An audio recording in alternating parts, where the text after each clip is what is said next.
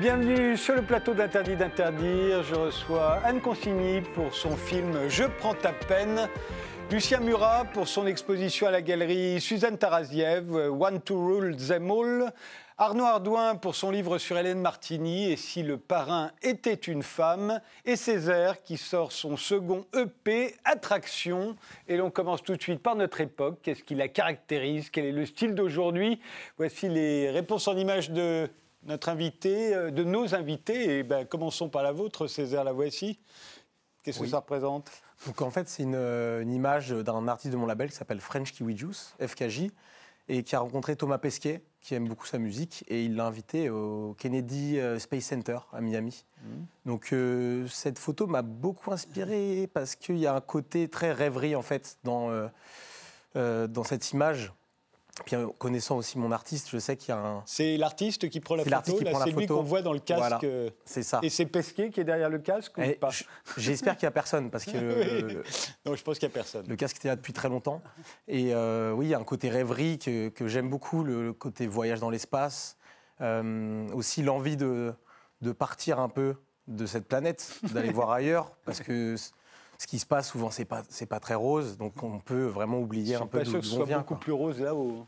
C'est ça, mais c'est le côté euh, fantasme aussi. Et euh, peut-être qu'on peut se poser la question qu'est-ce qu'il y a là-bas? Est-ce que ce serait pas mieux de partir? Voilà. Et euh, il y a aussi le côté ambitieux de d'aller découvrir d'autres contrées, d'aller voyager, voir un peu plus loin. Ça m'a vraiment, ouais, ça m'inspire moi tout ça.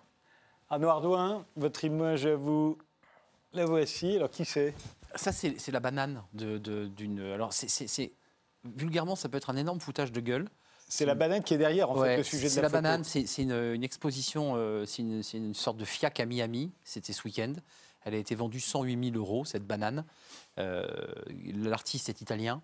Euh, c'est un artiste très connu, c'est lui qui a fait les, fameuses toilettes en or qui ont été volées d'ailleurs récemment. Et cette banane, ce qui est intéressant au-delà du mouvement de foule, parce que ça a provoqué un, terrible mouvement de foule, les gens se prenaient en photo devant la banane, la, galerie Perrotin avait bien du mal à gérer la foule, et cette banane a été mangée par un artiste euh, new-yorkais d'origine georgienne qui a mangé la banane, qui en a fait lui-même un, événement. Est-ce qu'il l'avait acheté avant? Non. Et non, c'est l'art. Et c'est un Français qui a acheté la banane. Alors, tout ça est compliqué parce qu'ils en ont fait tout un événement euh, marketing, parce que c'est un peu l'enjeu aussi de cette banane. Certains se disent, mais c'est de l'art contemporain, on se moque de nous, il y a du marketing. Personne ne sait vraiment. Le patron de la galerie Perrotin était soi-disant dans le taxi, a fait demi-tour quand la banane a été mangée, s'est mis faussement en colère. Et puis quelqu'un dans, la, dans la, foule lui a dit bah, prenez donc une banane. Et il a rescotché une banane. Donc voilà, il pose la question de qu'est-ce qui a un coût, c'est quoi le prix de quelque bah, chose. vous savez, c'est tout simplement un ready-made. Hein. C'est ça. Voilà. À la place de l'urinoir de Duchamp, c'est exactement ça.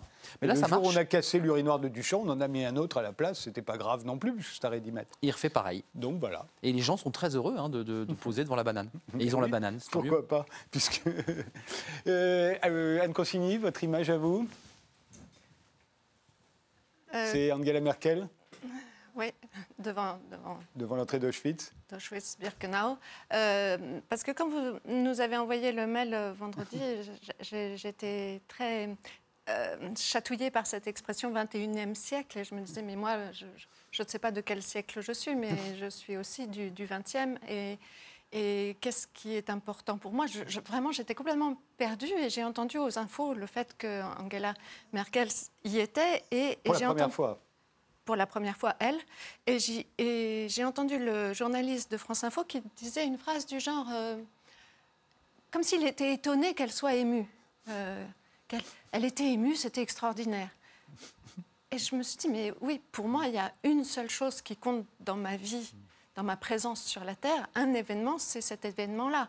Ne pas l'oublier, peut-être parce que je suis née euh, moins de 20 ans après la fin de la guerre, donc je suis très très proche de ça mais je voudrais le transmettre à mes enfants. C'est la, première, euh, la première parole euh, presque politique que j'ai dit à mes enfants quand ils ont appris à parler, que c'est que ça avait existé et qu'il ne faut pas l'oublier, et qu'on a l'impression que, évidemment, ça, Enfin, pas évidemment, ça s'oublie. On a évidemment l'impression qu'il y a des gens qui l'oublient, puisqu'il y a encore des tags euh, de croix gammées sur des tombes juives. C'est ça m'est totalement insupportable et je voudrais que la Terre entière euh, ait cette même conscience On ne on, peut pas avoir euh, oublié ce qui s'est passé. On ne doit jamais l'oublier. Et, moi, j'aime de la vie que quand on reçoit un, paquet, on le transforme et on l'envoie autrement.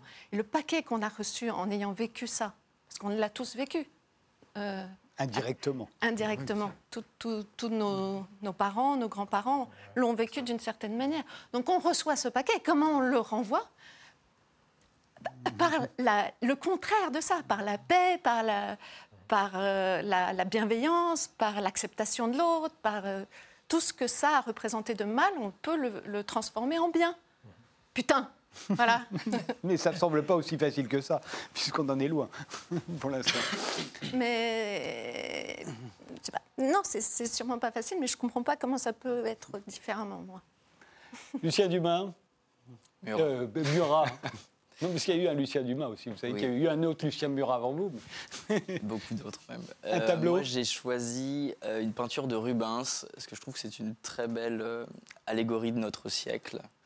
Je trouve que ça, fait, ça évoque déjà euh, la chute du World Trade Center, avec tous ces, qui était l'événement historique qui a fait, qui était l'entrée dans le 21e siècle, avec ces, corps qui, qui sautent par la fenêtre. Euh, et ça m'évoque aussi euh, tout notre monde, notre rapport à Internet, tout ce monde post-Internet. ah oui, vous voyez Internet là, vous Oui, qui est une sorte de, de, magma de choses, qui est, qui, est, en mouvement, ce magma de, de photos, de vidéos, d'information qui est, qui est difficilement appréhendable par la, par, la conscience.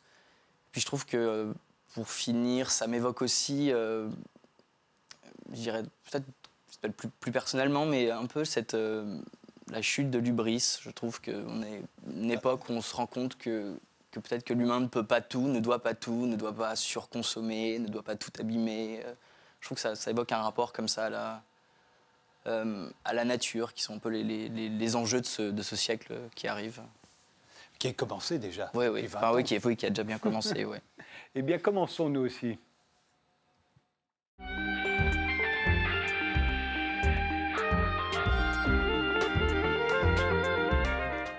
Anne Consigny, vous êtes comédienne, mais vous venez de réaliser un film documentaire que vous avez intitulé Je prends ta peine. Euh, il est sorti depuis un moment déjà, il est toujours au Saint-André des Arts. Euh, on va regarder tout de suite euh, la bande-annonce.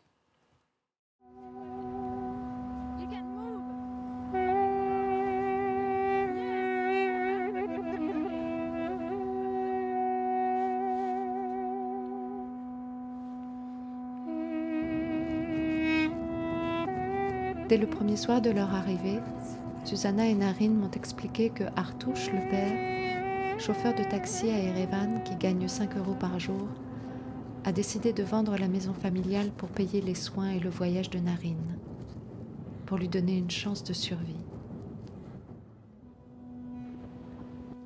Tous les taxis que je prends cachent peut-être une histoire comme la sienne que je ne connais pas. Celle-là, je la rencontre je suis tamponnée avec cette histoire. Je veux la faire exister aux yeux de tous et je veux filmer ce qui me manque d'elle. Leur Arménie, leur famille.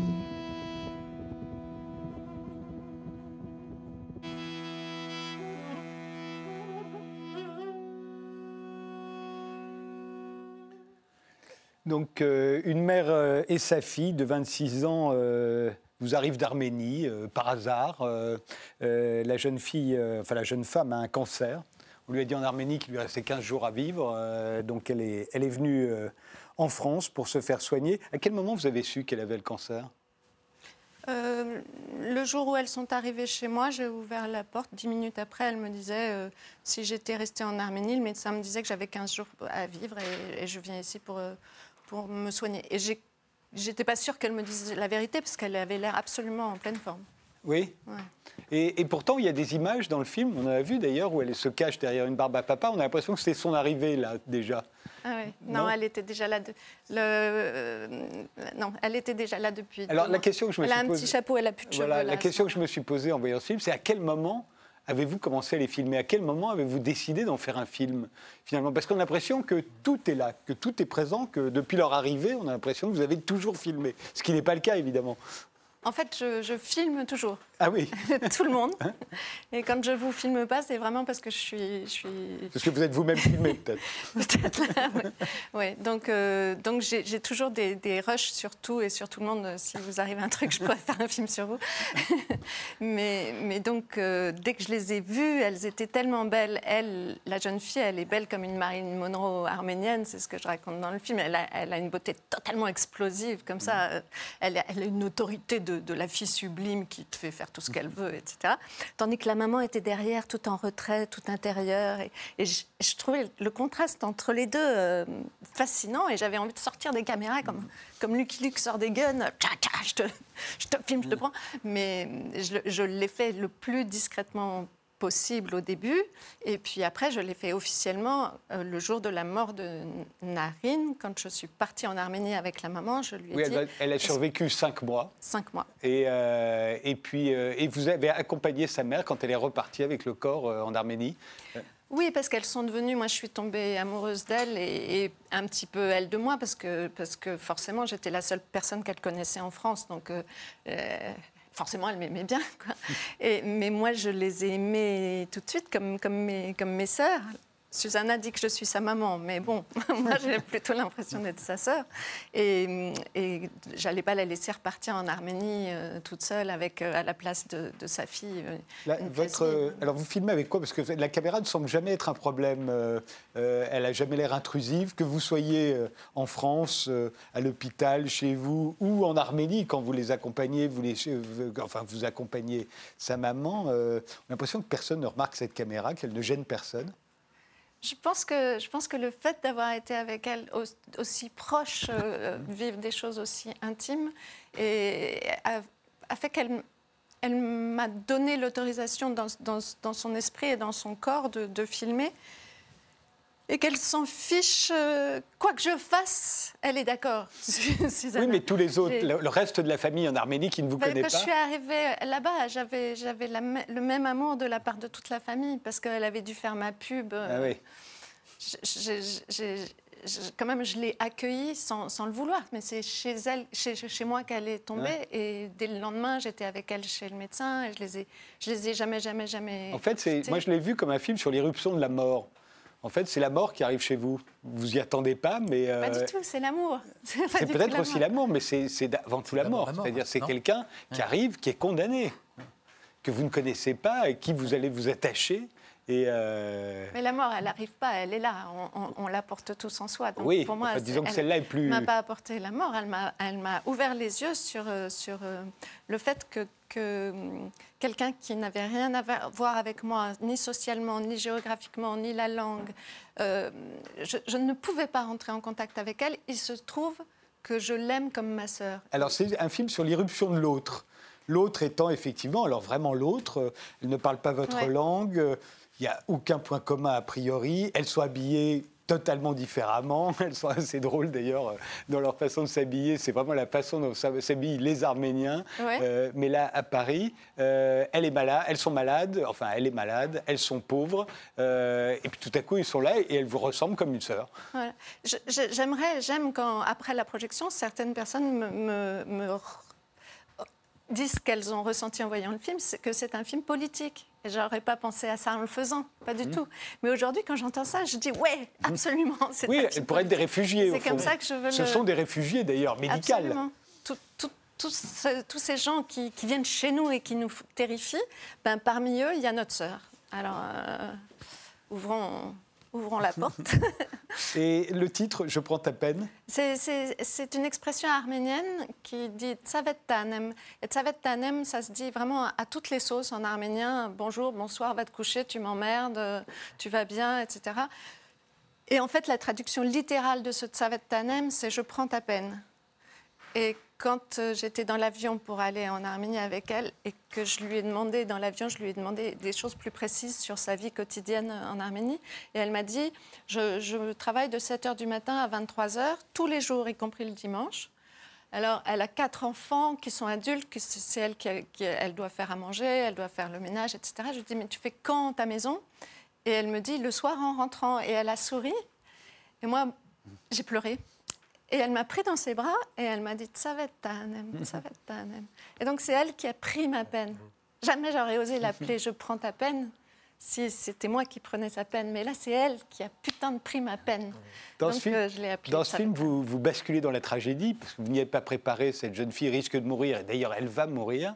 Et, euh, et pourtant, vous gardez toujours la bonne distance euh, en les filmant, en participant. euh. Alors, c'est ce que tout le monde me dit, mais je ne sais pas très bien ce que ça veut dire. C'est-à-dire qu'à la fois, vous êtes là sans être là. Vous n'êtes pas. Vous avez l'air de.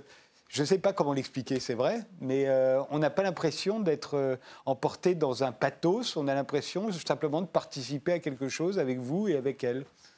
Alors, je ne sais pas vous répondre. Je, sais simplement que, quand je suis arrivée avec ma caméra, j'ai eu l'impression que Narine n'était pas du tout morte et que c'est elle qui m'a mis le film dans ma caméra. J'adore mon film, mais vraiment, je trouve que c'est un pur bijou. Mais c'est pas moi qui l'a fait. Il est rentré dans ma. Il est rentré Ils l'ont vu, euh, la famille l'a vu en Arménie, le film Ah oui, bien sûr. Ben, je suis allée là-bas pour Ouais. lui présenter à Susanna d'abord et à la famille ensuite, euh, parce que je lui ai dit c'est toi qui décideras si la famille et les autres amis du village pourront le voir. Donc elle, elle l'a vu l'après-midi et puis le soir il y avait une projection organisée pour tout le monde, mais avec l'accord de, de Susanna. Et, ça, et ça lui a plu. Et, euh, Oui, eh ben, elle- est là tous les, tous les jours pour présenter le film. Elle sera là encore le. ah, elle revient à Paris à chaque fois? Ah bah, pas à chaque fois, elle est là depuis deux mois, depuis Ouais. le, le 30 octobre. Et, et on depuis a- la sortie du film? Voilà, où on est, on, on est là toutes les deux à toutes les projections pour faire un débat après le film. Et elle, elle, elle- chaque fois qu'on lui pose la question, elle dit qu'elle qu'elle aime ce film parce qu'elle a l'impression qu'il starifie sa fille, qui voulait être une star. Oui. Donc euh, elle, est, elle est heureuse, que, comme si sa fille restait vivante. euh, dans... Et alors, de quoi débattons-on? Parce que le, le film euh, est diffusé donc au Saint-André des Arts, qui est un cinéma bien connu euh, d'arrêt d'essai à Paris. Et, euh, et vous êtes là à chaque séance. Il y a un débat après, mais on débat de quoi? Oui, c'est une bonne question. J'avais très peur qu'on débatte de c'est naze ou c'est pas naze. Non, non, il n'y a pas de débat dans le sens où, il y a. Si les gens n'aiment pas le film, ils ne viennent pas me voir et ils ne restent pas après le débat. Je ne sais pas, ils sont très très gentils. Ils s'en vont. Ceux qui restent ne font que euh, de, de, de se, de se partager à quel point ils ont aimé ce film. Alors, c'est très agréable. Oui, il fait euh, 66 minutes, Ouais. euh, ce qui est un- toujours un format un peu bizarre. euh, 66 minutes, ce qu'on appelle un moyen métrage. euh, c'est déjà un long Non, pas C'est encore. c'est pas du tout un moyen métrage, c'est c'est en- absolument un long C'est métrage. déjà un long. Voilà. Et d'ailleurs, il concourt dans, euh, pour, les, Pour les le, meilleur, le meilleur film documentaire euh, 2020 Ouais. en tant que documentaire long métrage. Et une, une, heure six minutes, euh, on est tous Oui, oui, euh, très bien. contents. hein, ça- Parfait. Personne ne s'est plaint en disant j'en veux encore, ni il y en a trop. Et vous avez su tout de suite euh, que vous auriez. À quel moment vous avez su que vous en feriez un film, puisque vous, vous filmez tout le temps, euh, mais vous ne faites pas des films à partir de tout ce que vous filmez non. Euh, J'ai rêvé de faire un documentaire sur le papa. Je, je n'avais jamais vu le papa ni en de photo, taxi, donc. ni, en, ni en Skype. Je ne savais pas du tout quelle tête il avait. Et vous avez vu dans la bande-annonce à quel point il est super beau. Quoi. Et, et j'avais imaginé un documentaire où ce serait lui qui attend sa fille, qui a sa femme qui est en France depuis des mois et des mois. Et juste la caméra, j'aurais été assise près de lui dans son taxi, je laissais la caméra sur lui. Et tout le film, c'était un, un montage de son avec des gens qui rentrent et qui sortent avec leur agressivité, leur gentillesse, leur silence, leur, euh, leur voix qui crie, etc. Et puis derrière, le paysage qui, qui, qui change de couleur suivant le, le- etc. Ça aurait été un film très beau, mais peut-être un petit peu pointu. et, et ce film, je n'ai pas pu le faire parce que je ne suis pas allée en Arménie avant la, la mort de Narine. Donc, quand elle est, quand elle est morte, à ce moment-là, et que j'ai décidé de partir, j'ai j'ai acheté une caméra en me disant là cette fois-ci je vais filmer. Mais je n'avais aucune idée de ce que j'allais filmer puisque je ne connaissais pas la famille. Je ne savais pas qu'un enterrement se passait comme ça en Arménie. J'avais une idée d'un scénario que j'avais écrit qui n'existe pas du tout dans le film, qui est une histoire qui- que j'avais inventée qui pourrait peut-être se passer là-bas mais qui n'existe pas. Donc j'ai décidé la veille de, de mon départ en Arménie de faire un film sans savoir quel film j'allais faire. Donc, euh, c'est au Saint-André des Arts, c'est quel soir? Alors, attention, prenez vos crayons. Au mois de décembre, il n'y en a plus qu'un, c'est le 16 décembre, une soirée exceptionnelle puisque c'est la dernière fois que Susanna Martyrossian sera là pour rencontrer le public. Ensuite, au mois de janvier, c'est tous les lundis à 20h30 au cinéma Saint-André-des-Arts. C'est facile. Je crois que tout le monde a, tout le monde a bien noté.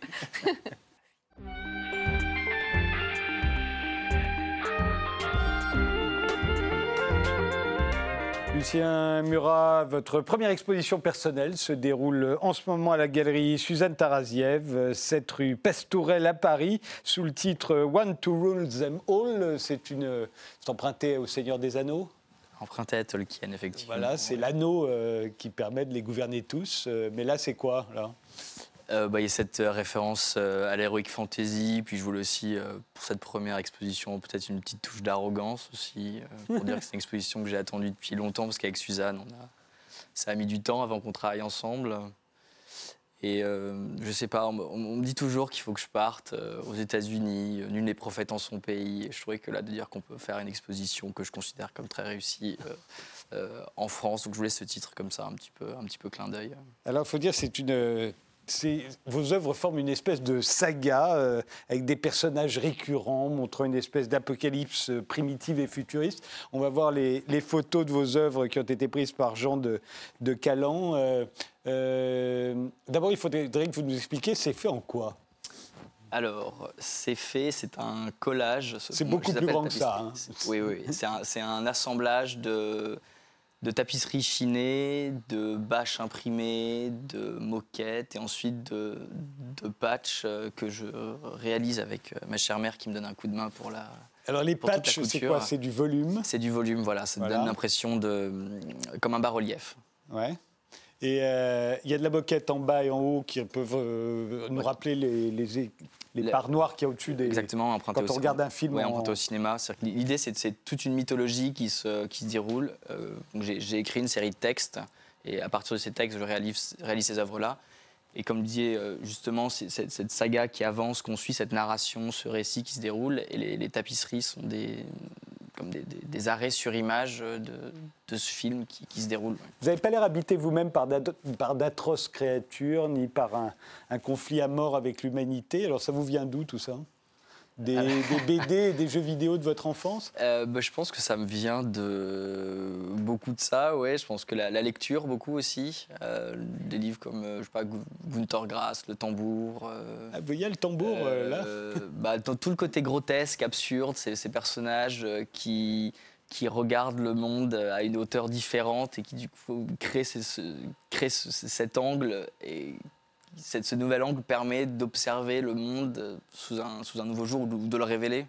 Je vois beaucoup de pixels, euh, donc je me suis dit c'est plutôt les jeux vidéo moi. C'est surtout, surtout tout ce monde post-internet en fait qui me qui, qui- qui- qui m'intéresse. C'est comment comment comment l'appréhender puisque c'est quand même une sorte de- de- d'inframonde. C'est un monde qui est dans notre monde. Même même même cette émission, elle va elle va passer. euh, euh, par Internet, elle va être euh, regardée par Internet, elle va se transformer en, en une sorte bah, d'information qui va circuler. Et c'est comment, comment est-ce qu'on peut appréhender, euh, appréhender ce, ce monde post-Internet? Moi, ce- cette mythologie me sert, euh, de- enfin, je, je reviens à quelque chose de, de très simple, la mythologie pour expliquer l'inex- l'inexplicable. Je- Je- moi je vois beaucoup quand même les, les- les jeux vidéo des années 90. Euh, Doom, parce qu'il y a les gros sûr. pixels, Oui, oui, parce qu'il y a- c'est oui, pas encore sûr. très au point. Oui, bien sûr. Vous êtes né en 86, donc j'imagine que vous avez sûr, oui, grandi avec ces jeux vidéo-là.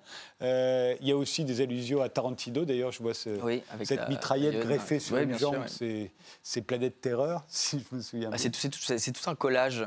Euh, enfin, je pense que c'est ma génération on est très comme ça. C'est-à-dire qu'on a connu euh, un monde avant Internet et on connaît le monde avec Internet et qui, fait comme ça un collage de- de- qui est fait de plein de, plein de, de références et qui crée euh, ces, ces nouvelles représentations identitaires. Je pense que c'est ça qui est fascinant avec Internet, c'est qu'une une, une, euh, une culture, euh, une identité ne reste pas, elle est toujours euh, modifiée, c'est comme une sorte de grand collage, elle, elle est, elle est déformée, elle est absorbée par euh, des plateformes comme euh, je sais pas, YouTube, Instagram, Facebook, puis c'est recraché, et ainsi de suite. Césaire, ça vous parle euh, Bah ouais, ouais. Ça vous rappelle aussi le... Mon enfance, les, les jeux vidéo, les, ouais, carrément. Même la télé, là, le, le grésillement de la télé qui revient souvent. Oui, c'est ça. Donc ouais, les le- biomanes, des trucs. Enfin, c'est ouais, c'est un univers que, que je connais complètement.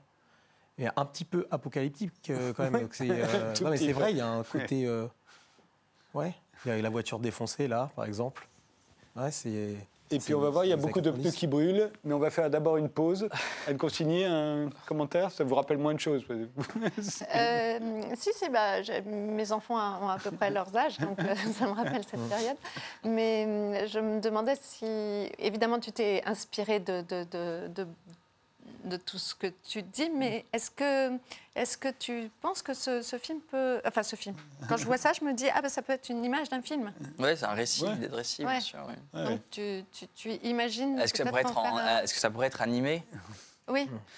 Euh, bah, J'aime bien... C'est cette idée de pause aussi, donner, donner l'impression que c'est une action qui est en train de se dérouler. C'est pour ça que j'emprunte beaucoup euh, à la bande dessinée, au manga. Je suis un, gros lecteur. Euh, ou comment est-ce qu'on représente une image, euh, comment est-ce qu'on représente une action de façon figée, donc, euh, dans les postures. Euh. On fait une, une, pause, on se fige un instant, et on se retrouve juste après, on continue de parler des, des œuvres de Lucien Murat.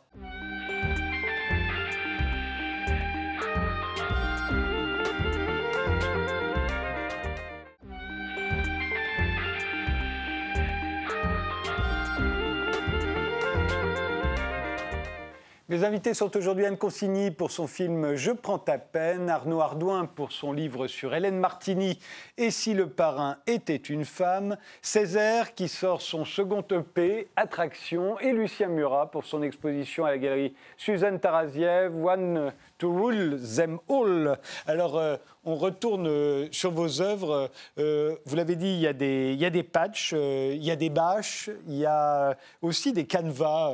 on en voit régulièrement. Alors, pas dans celle-ci, on ne le voit pas très bien. On va regarder d'autres œuvres. ça représente des paysages. Voilà, on en voit un en haut à droite. Des, des familles, c'est une espèce d'art populaire. vous avez chiné au puces ou ailleurs bah après, on les, maintenant, les, les, gens savent que j'en fais un bon usage. Du coup, Donc, ils vous les apportent Ils les apportent gentiment. Euh, non, mais ce qui est fascinant avec le canvas, c'est de voir comment euh, une culture populaire euh, s'approprie une culture noble. Oui, parce que souvent, ça reprend des, ça, reprend, bah, des tableaux célèbres. donc c'est comment chacun peut avoir chez soi son petit, sa petite liseuse de Fragonard. Regardons une autre œuvre, il y en a dans, quasiment dans chaque. Hein. sont soit des paysages champêtres comme ici, là c'est là, juste à droite, on se croirait en Suisse. Euh, ah. euh, d'où vous vient cette, euh, cette fascination pour le canevas? Je pense que c'est le côté kitsch. je pense que c'est arpentant les, les, brocantes en Bretagne. C'est des images qui sont très frappantes. c'est très graphique. Et puis, je pense qu'il y avait le pixel dedans. Je pense qu'à l'époque, oui, parce que c'est un peu l'ancêtre du pixel. Mais voilà, exactement. C'est, je trouve qu'il y a comme ça ce, miroir. Mais vous aussi, c'est kitsch. C'est le kitsch d'aujourd'hui, non? Bah, il faudrait que ce soit reproductible pour que ce soit kitsch. Ah oui, ça fait partie des conditions. Ah oui, il faut que ce soit reproductible. Alors, mal fait. Donc, euh. quand, je regarde, euh, quand je regarde vos œuvres, j'ai l'impression que c'est la peinture religieuse euh, d'aujourd'hui, mais pour les geeks qui sont nés dans les années qui ont grandi dans les années 90. mais bah, c'est leur, au fond, c'est leur, leur mythologie à eux. Bah, J'emprunte leur mythologie que je donne à voir à, à, tout le monde. Ça ne serait pas juste à, une, un, groupe, mais je pense que cette mythologie, euh, on se l'est tous appropriée. On a tous. Euh, Mais c'est un peu comme quand euh, je regarde des tableaux religieux. Moi, je ne sais pas forcément ce que ça raconte parce que je n'ai pas eu d'éducation religieuse. Donc, oui, quand, je vois, quand je vois un tableau de la Renaissance italienne, je ne sais pas de quoi ça parle. le vôtre non plus, mais au fond, j'arrive, je peux apprécier. Parce que je pense que ça parle à l'inconscient collectif, de reprendre des éléments, des, des, structures, même de construction certains personnages aussi, je pense que c'est. On, on, les porte en nous, sans le, je pense, sans s'en rendre compte. Est-ce que vous êtes euh, vous-même collapsologue, adepte de la théorie de l'effondrement euh, euh, Ou simplement, vous aimez bien voir brûler des pneus beaucoup de pneus qui brûlent. Non, pas, hein, forcément, pas forcément sadique. non, mais le pneu, c'est intéressant, le pneu, parce que c'est ça se recycle assez mal, c'est un, un symbole de lutte. Dès qu'on veut exprimer sa colère, on brûle des pneus. Euh, il y a l'idée de la, de la roue, la roue comme euh, symbole d'évolution et de progrès. Et puis là, on le brûle. Donc il y, a comme ça C'est antinomique de, brûler un pneu. il y a un côté Mad Max. Il y a un côté Mad Max, bien sûr. Mad Max, c'est vraiment la césure. C'est pour la première fois, mais vous étiez trop jeune. Euh, le film date de 1978. C'est pour la première fois, on va montrer l'avenir comme en fait le retour en arrière. Comme retour en arrière. Mais je, me demande si Drouillet l'avait pas déjà fait avant. C'est vrai, avec Lon Sloan. Voilà, exactement. doute, Je pense que oui. c'était déjà, Ça, c'est euh, 68 voilà, déjà. Oui, vous avez ça, raison. ouais. Le fait, fait le premier. Euh, enfin, D'ailleurs, je, je reprends cette idée de, euh, de héros. Mon héros s'appelle euh, Mégathésis et on le suit dans, cette, euh, Oui, dans, ses, dans aventures. Voilà, on le suit dans ses il a aventures. une mère, euh, Il a- elle, elle aussi a un nom. euh, Il y a une vraie mythologie. Il y a une vraie créée, mythologie, ouais, oui. ouais, ouais. Il y a le côté Seigneur des Anneaux. Quoi. voilà. Là, voilà sa mère d'ailleurs. Et alors, les gens qui, qui vous, qui collectionnent vos œuvres ont quel âge vous, avez- vous Euh, à faire une petite statistique ou... Alors, il y a beaucoup de Belges. Euh, je pense qu'il y a ce, cet amour pour le textile, euh, pour l'art grotesque euh, flamand. Euh, mais mon premier collectionneur, il a plus de 85 ans. Ah je oui, crois, ouais. alors comme quoi. Voilà, ouais. Donc c'est pas forcément euh, des geeks jeunes euh, adeptes Non, de jeux vidéo. C'est pas générationnel, pas uniquement générationnel. En tout cas, c'est à la galerie Suzanne Taraziev, euh, 7 rue Pastorel à Paris, la première exposition de Lucien Murat. Et c'est jusqu'à quand? 25 janvier. 25 janvier.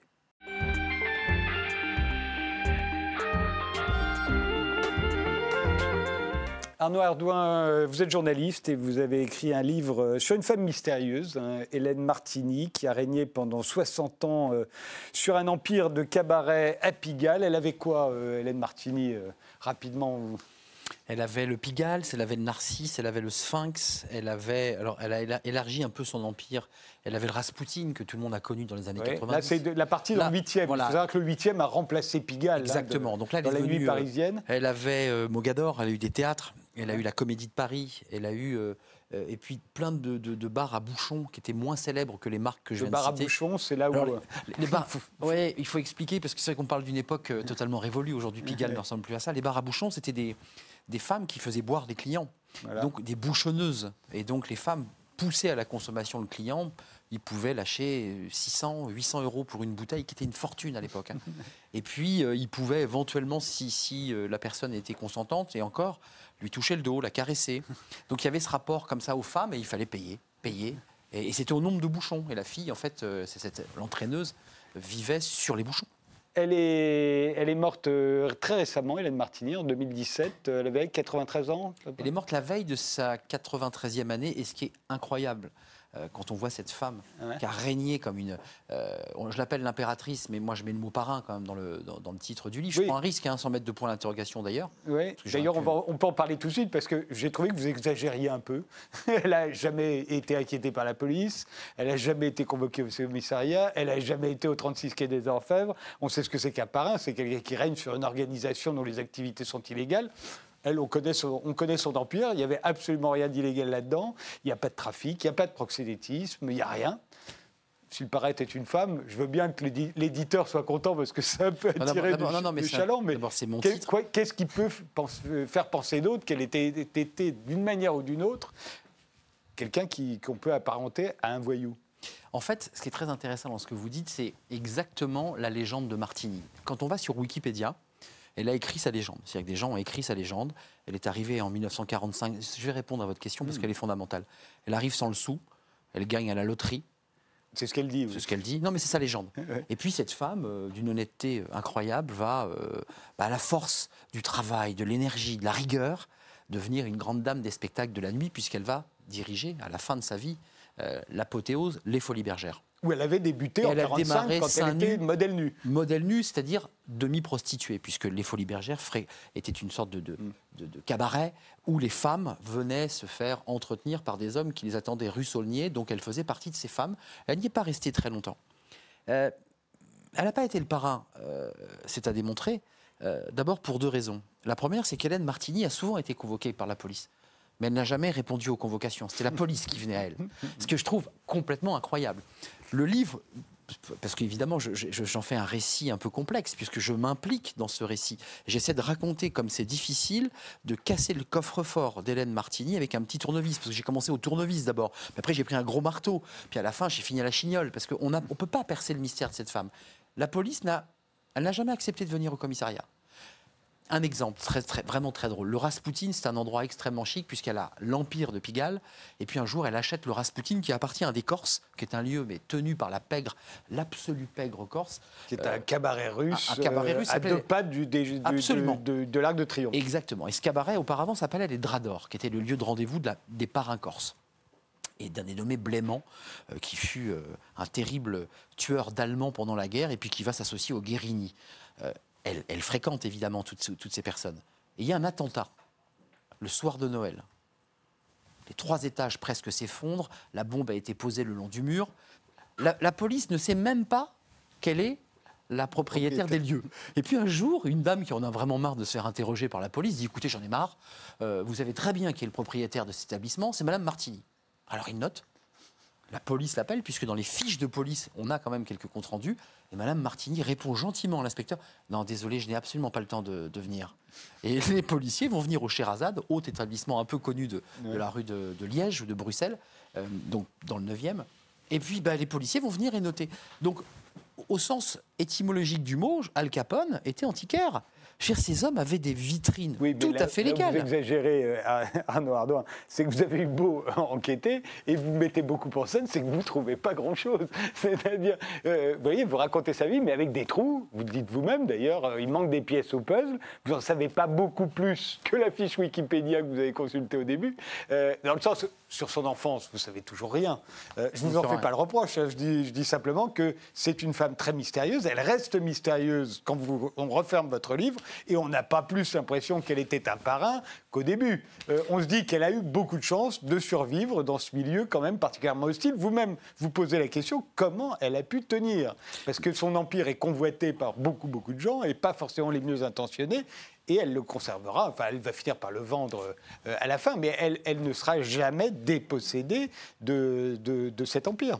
Alors, oui, c'est c'est vrai que euh, après deux ans de travail, juridiquement, je ne peux pas démontrer qu'elle est un parrain. D'abord, objectivement, qu'est-ce qu'un parrain si ce n'est une fiction réalisée dans des films de Melville, puisque seules les fictions ont été en mesure aujourd'hui de raconter ce qu'était un parrain.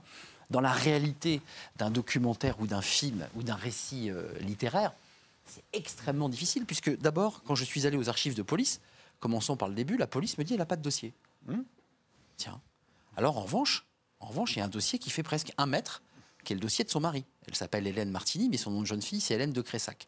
Ce qu'on découvre dans ce, dans ce livre, et que personne ne sait, c'est Voilà qu'elle son est- mari, Alors son mari, Nachat Martini. voilà. Et, et cet homme, euh, c'est pas n'importe qui, puisque c'est lui qui va lui apprendre le métier. Alors, reconnaissons que j'ai C'est vrai que la photo n'est pas à son avantage. hein. non. Et les autres non plus. Je ne les ai pas mises, mais elles ne sont pas à son avantage. Cet homme arrive en 45, les poches pleines d'argent. Il est un Il arrive collabo six mois après elle. hein. Oui, c'est ça. Tous les deux, il y a beaucoup de gens qui arrivent. euh, Oui, c'est ça. Alors lui, il, arrive dans des conditions particulières. Tant Hélène Martini, l'existence d'Hélène Martini démarre le 18 juillet 1945 à Valenciennes. Ça, on a un document. Elle, elle se fait accueillir à Valenciennes par un monsieur, un scribe qui note consciencieusement, elle n'a pas de papier. Donc probablement qu'elle ne s'appelle ni Hélène Martini, enfin elle s'appelle Martini puisqu'elle est mariée, mais pas Hélène de Cressac dans son nom de jeune fille. Visiblement, ça n'existe pas. On peut chercher en Russie, on peut chercher en Pologne. Donc cette femme est un mystère absolu. Elle rencontre cet homme. La légende dit, je l'ai rencontré boulevard Saint-Germain, c'est magnifique. Et je, je tenais un livre de Mahomet. Et Nachat Martini, cet homme euh, incroyable et cultivé ô combien, s'approche et lui dit ah, Vous tenez un livre de Mahomet, quel bonheur Il s'aime et eure beaucoup d'enfants. Il n'en aucun enfant d'ailleurs, mais il s'aime. En fait, c'est pas pas ça la réalité. C'est qu'à travers mon enquête, je découvre que cet homme va d'abord habiter euh, dans un très bel hôtel de luxe. Puis un jour, un type lui dit "Écoute, ton argent, au lieu de le dépenser n'importe où, achète Pigalle." Et effectivement, il va aller place Pigalle. Il va se dire "Ah oui, effectivement, il y a quand même du potentiel." Et il va acheter quelques cabarets, le Narcisse, le Sphinx, le Pigalle, et puis ensuite les, les- les Folies Pigalle, qui étaient à l'origine d'un cinéma. Moi, ma thèse, parce que ça, Hélène Martini n'en a jamais parlé, ni à sa secrétaire particulière, puisque je suis le premier à la faire parler, cette vieille dame qui sait tout et qui en garde encore pour elle. Oui, oui. Eh bien sûr, parce que c'est le, le- le propre de ce milieu des parrains et de la pègre, c'est de ne jamais en donner plus du dixième. En fait, on ouvre des portes, puis très vite, elles se referment. Et quand ils se rencontrent, euh, très vite, Hélène Martini, elle est homosexuelle. Personne ne le sait dans le quartier, mais elle aime les femmes. Et quand elle est arrivée le 18 juillet 1945, elle est accompagnée d'une femme qui s'appelle Alice, qu'elle va présenter comme sa sœur, ce qui est déjà en soi incroyable. Cette petite Alice est toujours un petit peu derrière elle, la suit. Hélène, c'est vraiment celle qui dirige. Et puis ben, Alice, qui est probablement sa, sa compagne, sa, sa- sa- sa complice de camp et sa compagne, Oui, parce qu'elle sort d'un camp de concentration. oui, d'un camp de travail. Mais enfin, on sait pas trop. Concentration, non. Un camp de travail de toute évidence. La rumeur à Pigalle dit qu'elle parlait bien allemand et qu'elle s'en est aussi peut-être sortie grâce à sa bonne connaissance de la langue. Euh, certaines mauvaises langues, et je, je l'ai vérifié, ont même dit qu'elle avait été capot, ce qui est totalement impossible. Elle avait 17 ans, ce qui est historiquement impossible. Mais néanmoins, cette femme s'en sort, elle arrive avec Alice et rencontre cet homme. Richissime. Alors physiquement, c'est pas les mêmes. Euh, mais ils vont monter une entreprise, une Oui, entreprise ils vont le, incroyable. Ils, ils vont le, le construire ensemble, cet empire. C'est un empire. Ah, c'est lui, bien sûr. Lui crée. meurt euh, en. Alors lui aussi, c'est pareil. On ne sait rien. On ne sait pas d'où vient son argent. On le dit qu'il il est, il est- c'est un soutien de la Ligue arabe. Je- On n'en sait rien. Enfin, il y a trois fiches de police. Ça, c'est ça, c'est Oui. avéré en l'occurrence. Oui, oui. Et voilà. enfin, ça se traduit en rien. Enfin, Moi, je pense objectivement que la police à l'époque, faut quand même resituer. C'est un moment, c'est une période engloutie que je, dé- que, que je décris de Pigalle. 49, il y a une première fiche de police qui dit oui, il a des liens avec la Ligue arabe, qui est une organisation qui vient de se créer. 49, c'est pas gênant. À partir de 54, un musulman à Pigalle, pour le dire abruptement, pendant la guerre d'Algérie. pendant la guerre d'Algérie qui démarre, ça devient dangereux. Pourquoi? Parce que les Corses euh, sont des gens qui sont patriotes et plutôt anti-musulmans. Et les musulmans se trouvent à la goutte d'or. Donc Nachat Martini n'a pas sa place. Il se marie avec Hélène Martini dans un mariage assez somptueux d'ailleurs, puisqu'il avait acheté un joli château euh, en Seine-et-Marne, qui est toujours là d'ailleurs, ce château, le château Et qu'elle a gardé jusqu'à la. qu'elle a gardé et qu'elle a d'ailleurs euh, vendu en partie aux enchères là, tout récemment à Drouot, là, là, là, il y a une quinzaine de jours, de- dont les meubles ont été vendus. Mais le château lui appartient toujours. Il appartient d'ailleurs à, un- fonds d'investissement suisse, puisqu'Hélène Martini a beaucoup évadé. Donc ça, c'est tout à, tout à fait illégal. Oui, Euh, voilà, c'est la seule chose qu'on pourrait. et- les- et puis- et puis- c'est les, les- enfin, le- Et puis pour répondre, à, fiscale. pour répondre à votre question, tout ça est très ambigu dans le monde moderne dans lequel nous vivons, dans la relation aux femmes. Euh, une bouchonneuse, juridiquement, ce n'est pas une prostituée. Hélène Martini s'est toujours opposée à la prostitution de trottoir. Et cette jeune dame, on sait très bien qu'après le service, elle accompagne son client chez le dénommé Bottet, que je cite dans le livre, qui est un personnage dont je lève un certain nombre de, de- de mystères sur cet homme, qui est le, le- le parrain de Marine Le Pen. Et chez Bottet, on va à l'hôtel et elle accompagne son client. Tout ça est très ambigu. Alors il faut, il faut voir que une fois euh, Nachat euh, Martini va mourir d'une crise cardiaque, Officiellement, officiellement, mais enfin, il n'a pas de balle dans le corps non plus. Donc c'est une crise cardiaque. Ce qu'on ne sait pas, c'est forcément c'est dans quelles circonstances, enfin bon. Et toujours est-il qu'à partir de ce moment-là, euh, on est en 1960, et, euh, et là, elle a comme avocat Jean-Louis cours. On est en pleine période de l'EAS, et elle va être beaucoup entourée par les gens de l'EAS, et notamment par euh, un certain Pierre Descaves, qui est son expert comptable, qui est un conseiller juridique, qui deviendra député. Pendant très peu de temps du Front National, en 86. 86-88, avec qui elle va avoir une longue histoire d'amour jusqu'à la fin de leur jour, enfin de lui d'abord, puisqu'il meurt en 2014. Euh, donc elle a li- des liens avec l'extrême droite, mais enfin ça se résume a priori à son avocat et à son amoureux. Euh, mais là aussi, on ne sait pas grand-chose. Reconnaissez-le. On peut toujours imaginer, on ne sait rien. Après, bien, bien sûr, euh, je, redis, là, je- je- je- au risque de me répéter, je, je trouve que ce type de sujet n'a été traité finalement parfaitement bien qu'à travers la fiction. D'ailleurs, vous, vous racontez qu'il y a eu un film de Pierre Grimblat à l'époque euh, sur, euh, Qu'elle fait interdire. elle est arrivée à obtenir que le film ne, ce qui est très rare, hein, objectivement. ne euh, puisse pas sortir. Le film est tourné, enfin, il y a le scénario, il y a les acteurs Eddie Constantine qui sont quand même des vedettes à l'époque, et puis elle estime que son image a été ternie, elle le dira même dans un, un- un papier de match, elle, elle réunit ses avocats, parce qu'elle avait des bardés d'avocats, et elle dit, mais mon image est, est ternie, Grimblat dit, mais attendez, j'ai changé les noms, j'ai tout fait bien. Non, non, je ne veux pas que vous puissiez imaginer un instant que j'ai pu mettre fin au jour de Nachat, puisque c'est de Ouais. ça dont il est question dans le film. Ouais. Euh, Hélène Martini, elle est, euh, elle est totalement, euh, elle, est, elle est froide, elle est glacée.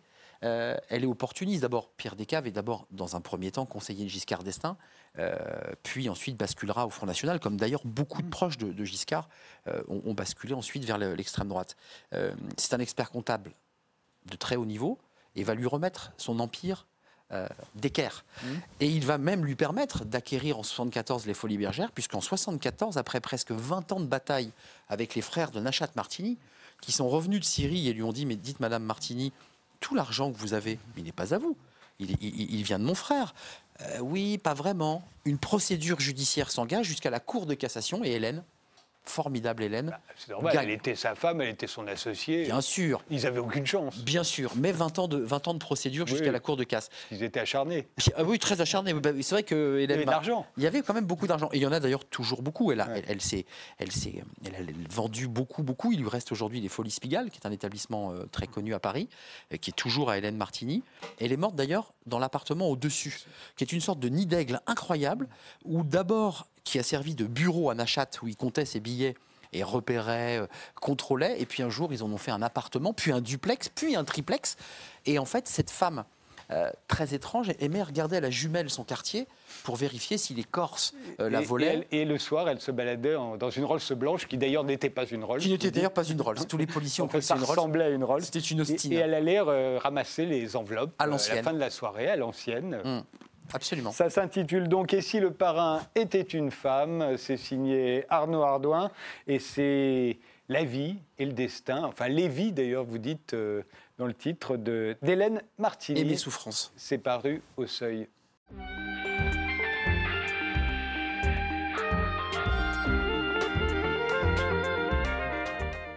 Césaire, vous, vous êtes producteur, directeur artistique. Vous avez lancé votre label en 2012, euh, Rush Music.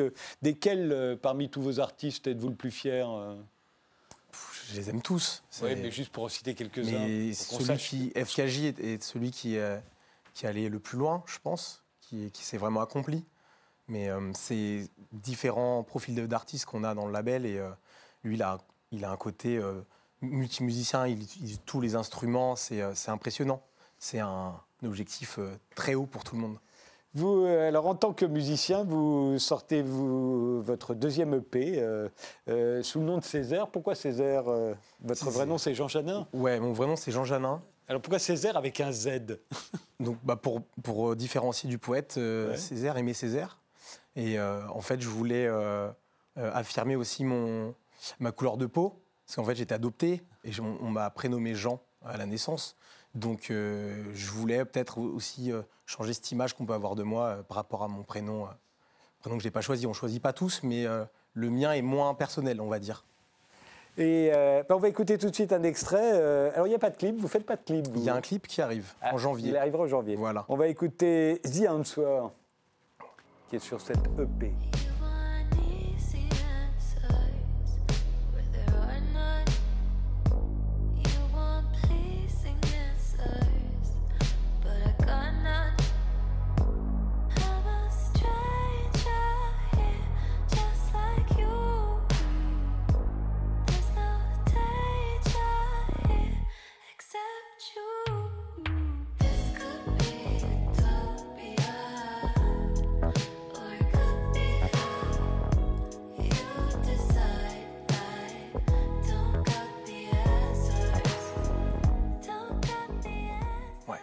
Ça. L'EP, vous l'avez intitulé Attraction. Ouais. Alors c'est vrai que quand on regarde la couverture, vous avez l'air très très attirant, effectivement.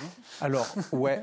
Donc, il y a double, double idée, en fait, dans l'attraction. Il n'y a pas l'attraction euh, entre deux personnes, euh, l'attraction aussi, euh, l'attraction terrestre avec les astres, etc.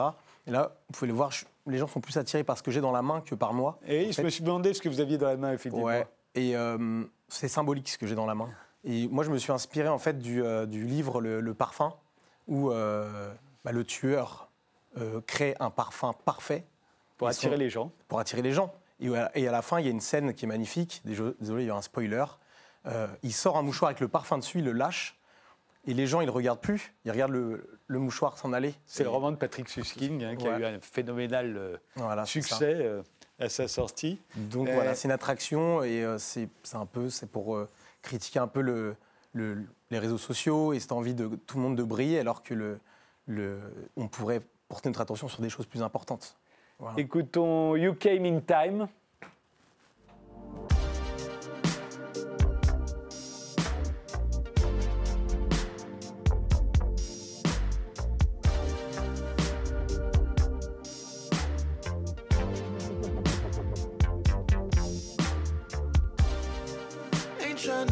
Up all them plans that you got. I know you're used to getting caught up. My intuition says you come with a lot. You got that. Time to leave, time to go, time for us to shake off all these eyes and beat the rush to make each other comfortable Césaire, euh, votre, la- votre musique, en tout cas sur cette EP, c'est l'enfant naturel de la musique planante et des slows des années 70. Sauf qu'aujourd'hui, les slows, on les danse tout seuls. quoi. C'est vrai qu'il n'y a plus trop de slow en, en soirée. Et euh, ouais, je suis. C'est une musique très planante. C'est ce que je préfère produire en fait quand je suis assis euh, dans le studio. Euh, J'ai plus de facilité à créer quelque chose qui va me, me rappeler des moments, m'apaiser peut-être. Parce que j'adore la musique de club, mais la produire en, en studio, c'est pas pareil. Et je pense que j'ai plus besoin de réfléchir la, la musique que je fais.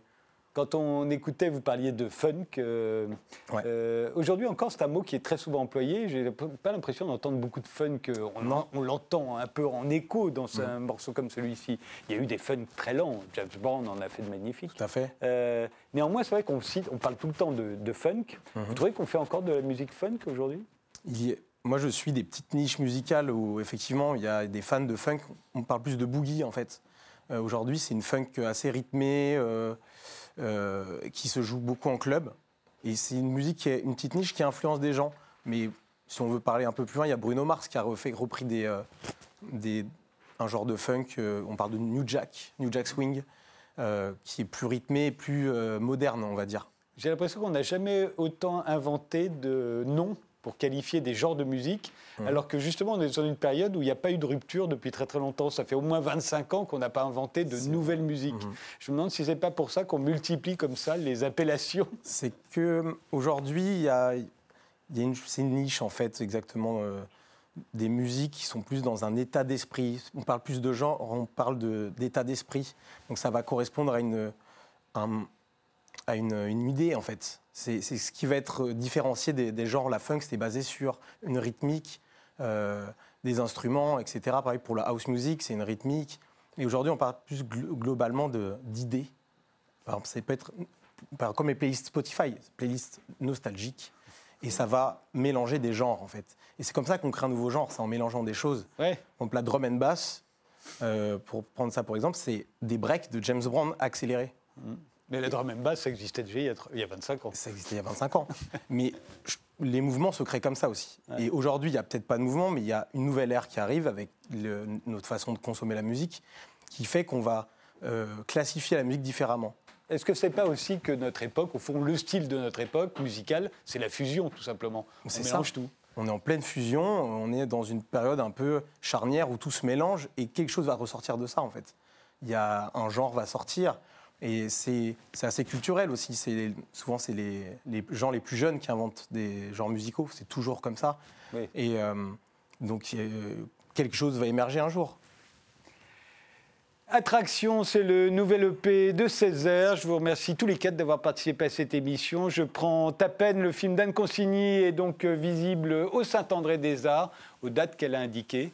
Et, si le parrain était une femme, vie et destin d'Hélène Martini, le livre d'Arnaud Ardouin est paru au seuil et l'exposition de Lucien Murat, One to Rule the World, se tient à la galerie Suzanne Taraziev au 7 rue Pastourelle à Paris. Merci de nous avoir suivis.